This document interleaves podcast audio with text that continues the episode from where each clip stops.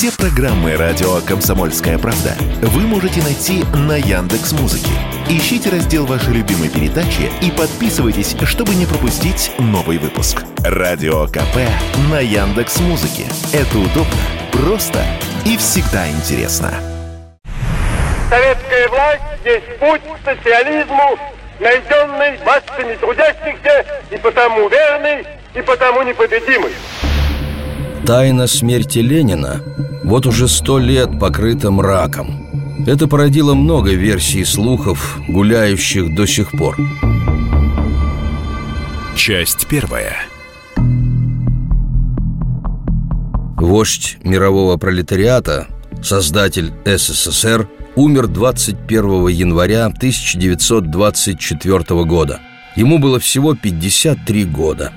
На следующий день вышел экстренный выпуск газеты «Рабочая Москва», посвященный его кончине. С лозунгом «Борьба со злостными слухами контрреволюционеров – обязанность каждого рабочего и честного гражданина». Слухи появились мгновенно. Вот что зафиксировала ОГПУ в политсводке для руководства страны о реакции народа на смерть вождя – Ленин умер уже шесть месяцев назад и все это время хранился в замороженном виде. Ленин жив и уехал за границу вместе с Троцким, а вместо него в колонном зале выставлена фигура из воска. А вот как было на самом деле. Цитируем архивные документы, не предназначавшиеся для печати. Последний лист дежурных врачей пациента Ульянова. 21 января 1924 в 10.30 утра обильное действие кишечника. Заснул и спал до 14.00. Проснулся и снова заснул в 16.00. Были вызваны врачи Ферстер и Осипов. У пациента пульс 86, он спокоен, живот вздут. В 17.15 доктор Ферстер отметил, что ничего нового. В 17.30 дыхание участилось, температура 37, пульс 90, дыхание прерывистое, неравномерное. В 18.00 была рвота. У пациента коматозное состояние с тоническим напряжением мускулатуры, особенно справа. Затем появились клонические подергивания справа – у Владимира Ильича шумное дыхание. Его частота 36 в минуту. Началось скрипение зубами. Было несколько приступов рвоты. В 18.30 появилась слюна, окрашенная кровью. Обнаружен прикус языка. Зрачки умеренно расширены, слабая реакция роговицы. Явление Конте не наблюдалось.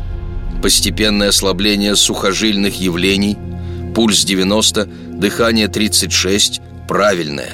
Затем внезапный прилив к голове, до багровой окраски лица, внезапная остановка дыхания в 18.50. Голова откинулась назад, бледность покрыла лицо. Тотчас искусственное дыхание. Продолжалось 30 минут, но безрезультатно. Такая гиперемия продолжалась одну минуту и сменилась мертвенной бледностью – Время смерти наступило в 18.50. Установлено профессорами Ферстером, Осиповым и Елистратовым. В политсводке ОГПУ зафиксировано. В Тверской губернии появились слухи, что Ленина якобы отравил Троцкий за то, что Ленин собирался отменить налоги с крестьян и торговцев. Сам же Троцкий в эмиграции утверждал, что Ильича отравил Сталин.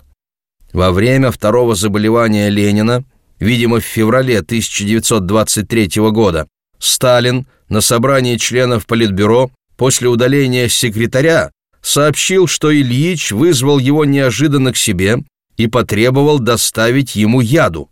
Он снова терял способность речи, считал свое положение безнадежным, предвидел близость нового удара не верил врачам, которых без труда уловил на противоречиях, сохранял полную ясность мысли и невыносимо мучился. «Не может быть, разумеется, и речи о выполнении этой просьбы!» — воскликнул я. «Я говорил ему все это», — не без досады возразил Сталин, «но он только отмахивается. Мучается старик. Хочет, говорит, иметь яд при себе. Прибегнет, если убедится в безнадежности своего положения». Троцкий считал, что Сталин мог выдумать историю о просьбе Ильича, чтобы подготовить свое алиби, и погубил таки вождя, чтобы самому править Советским Союзом. Историк-эмигрант Николаевский также ставит под сомнение эпизод с просьбой вождя об эвтаназии. В книге «Тайные страницы истории» он пишет «Самый факт обращения Ленина с этой просьбой к Сталину вызывает большие сомнения.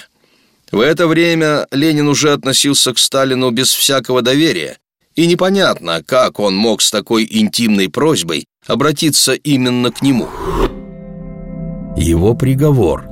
Ленина отравили по приказу Сталина. Эту версию поддерживают американский историк Юрий Фельштинский, питерский Лев Лурье, ряд других исследователей. С Троцким все ясно, говорит невролог, нейрофизиолог, историк медицины Валерий Новоселов, автор документальной книги «Смерть Ленина. Медицинский детектив». Он проиграл Сталину в борьбе за власть и готов был вешать на соперника всех собак. Но разговор больного вождя со Сталиным о суициде действительно был. Не в феврале 23-го, как писал Троцкий, а еще 30 мая 22 -го года – это документально зафиксировано лечащим врачом вождя, невропатологом Алексеем Кожевниковым. Сталину не было никакой нужды готовить алиби и травить соратника. Но историки пишут, что в январе 24 года Ленин стал выздоравливать, даже сходил на охоту. Потому-то Сталин, опасаясь, что Ильич объединится с Троцким против него, дал команду Егоде – отравить главу государства. Все эти росказни так называемых «историков», далеких от медицины о выздоровлении, в пользу бедных. Не стоит шить Сталину еще и отравление Ленина.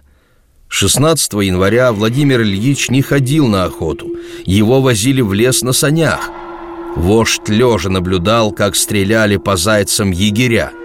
Сталин по поручению ЦК персонально отвечавший за соблюдение пациентом номер один врачебного режима, лучше других членов Политбюро знал, что Ленин обречен, и травить его, повторяю, не было смысла. С марта 1923 года уже было ясно, что вождь умирал, и шансов у него оставалось все меньше и меньше. Если бы Иосиф Виссарионович действительно зачистил Ильича, то, придя через несколько лет к власти, он уничтожил бы память о вожде. Сталин, наоборот, всячески превозносил Ленина. И все же версия об отравлении больного вождя Сталиным одна из самых популярных. Наиболее полно ее изложил живущий в Штатах писатель Владимир Соловьев, считающийся большим знатоком кремлевских тайн. По его мнению – Ленину в суп подсыпали сушеный паутинник особеннейший, смертельно ядовитый гриб. В книге «Операция Мавзолей» он привел пять железобетонных доказательств, на которые часто ссылаются другие исследователи. Первое. Вскрытие тела вождя началось с большой задержкой в 16 часов 20 минут.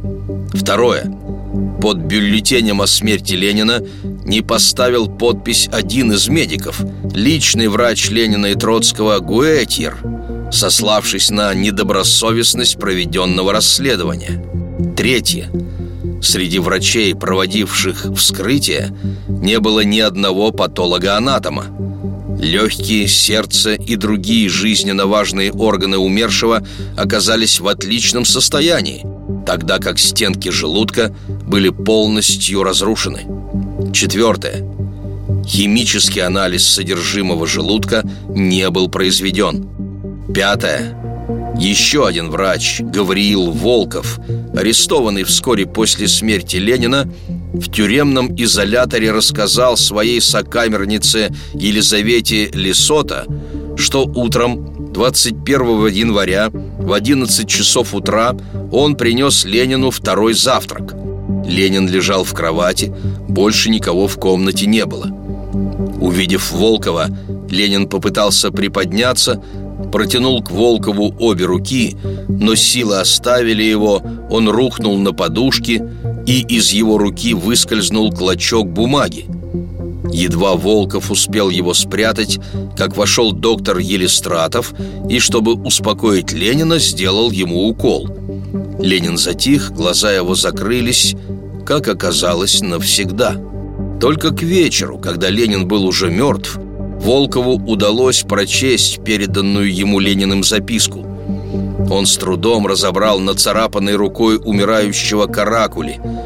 «Гаврилушка, я отравлен, вызови немедленно Надю, скажи Троцкому, скажи всем, кому можешь». Советская власть есть путь к социализму, найденный массами трудящихся потому верный, и потому непобедимый. Тайна смерти Ленина вот уже сто лет покрыта мраком. Это породило много версий слухов, гуляющих до сих пор. Часть вторая. Доводы историка Соловьева комментирует доктор Валерий Новоселов. У меня самого большие вопросы к комиссии, проводившей вскрытие. Давайте пройдемся конкретно по всем его железобетонным пунктам. Первое. Большое запоздание со вскрытием. Начали якобы в 16.20 следующего дня. Намек на то, что следы яда исчезли за это время в организме. Так вот, в акте патолога анатомического вскрытия тела Ульянова указано начало – 11 часов 40 минут. Закончено вскрытие в 14.50. Второе. В списке лечащих врачей Ленина, тем более участвовавших во вскрытии его тела, Гуэтьера нет. Третье. Утверждение Соловьева, что среди врачей, проводивших вскрытие, не было ни одного патолога-анатома, не просто ложь, а сознательная грубая подтасовка.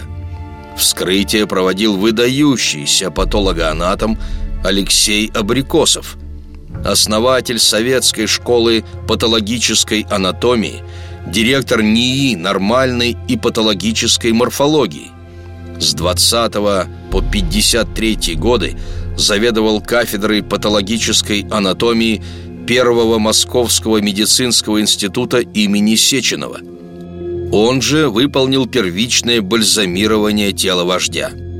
Что касается полностью разрушенных стенок желудка, вот что написано в акте вскрытия. Желудок пуст, полость его спавшаяся, на слизистой оболочке хорошо выраженные и обычно расположенные складки. Со стороны кишечника никаких особых явлений не отмечается.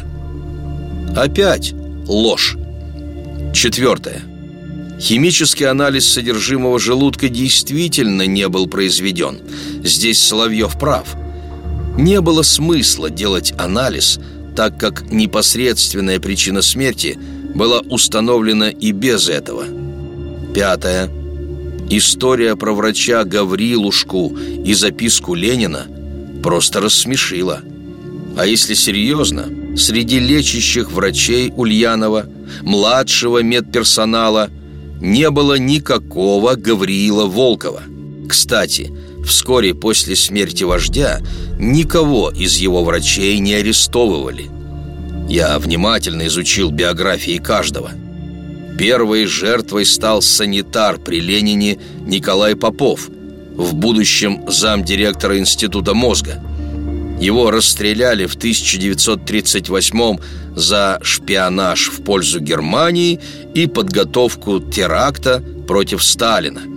Реабилитирован в 1956-м. Грустно, что подобная ересь массово тиражируется так называемыми исследователями, далекими не только от медицины, но и от исторических документов, и ей верят.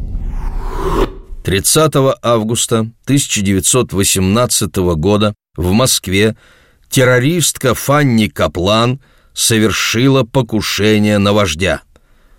Он чудом остался жив. Обе пули застряли в теле Ленина. Вроде бы они и вызвали преждевременную смерть Владимира Ильича. По одной версии пули были отравлены ядом курары. По другой – ядовитый свинец медленно разрушал здоровье главы советского государства.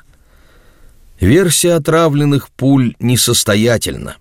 При той температуре, которая создается газами в стволе огнестрельного оружия, яд не мог не потерять свои свойства – это ж не лук с ядовитыми стрелами африканских пигмеев.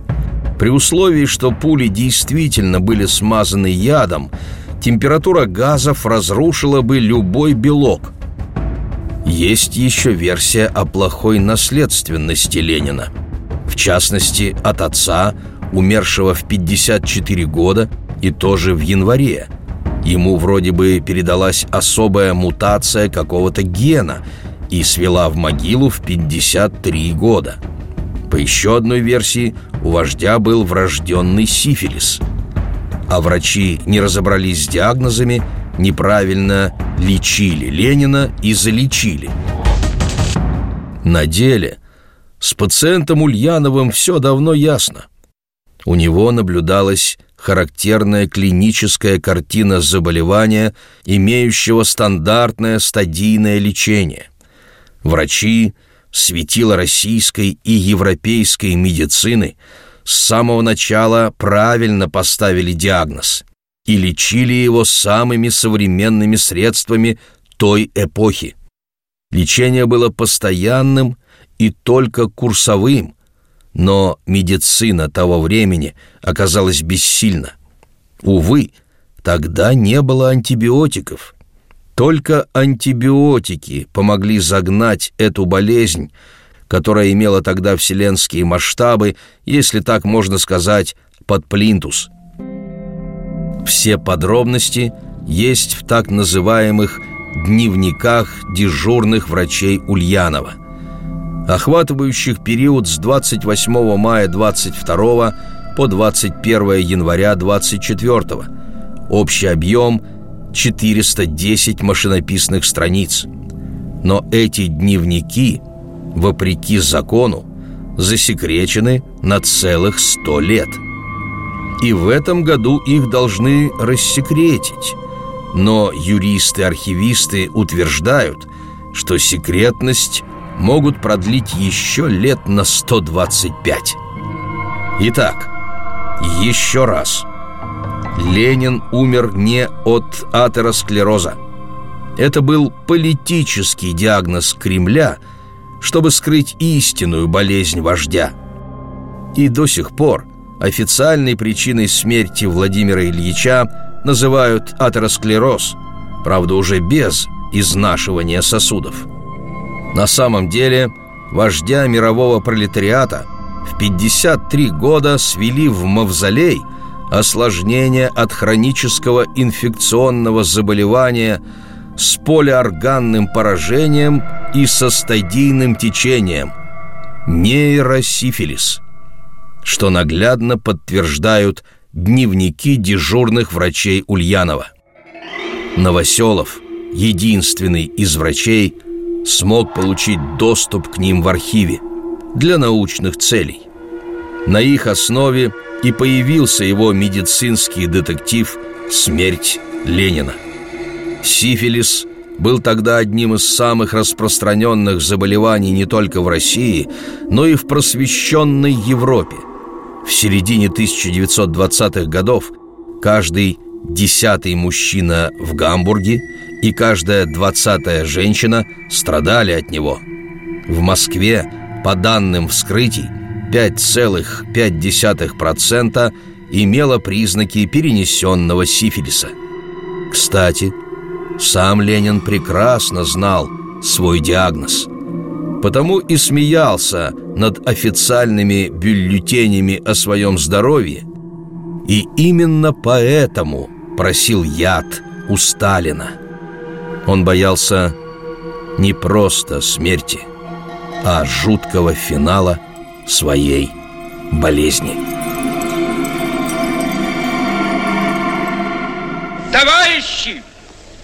Рабочая крестьянская революция, о необходимости которой все время говорили большевики, совершилась!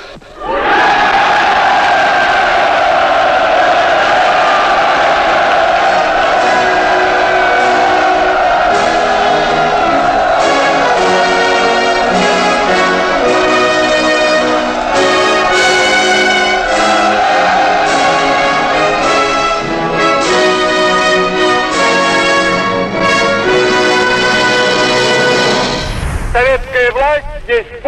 социализму, найденный массами трудящихся, и потому верный, и потому непобедимый.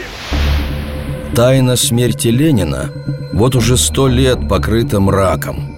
Это породило много версий слухов, гуляющих до сих пор.